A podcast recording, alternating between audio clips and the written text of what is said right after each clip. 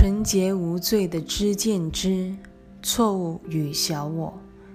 六，身体是靠知见能力而存活的，因为知见必须借用某物来认识某物。由此可知，知见作用有赖于一种转换或转移的过程，而真知则无此需要。知见的诠释功能可说是一种变态的创造能力，让你把身体诠释为自己，企图由自己招来的冲突中脱身。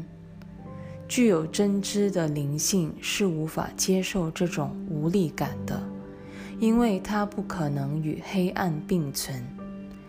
这使得心灵感到灵性是如此高不可攀，身体对它更是望尘莫及。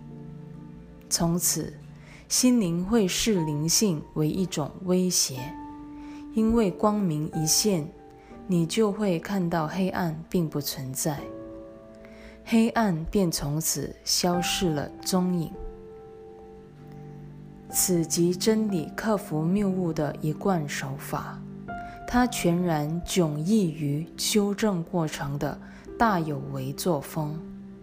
因为我先前强调过，真知一向是无为而治的，人们可能会视它为一种侵犯。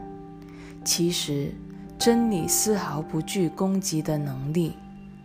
你之所以会视它为一种攻击，只因你隐约地意识到自己随时都会忆起这一真知，你是永远消灭不了它的。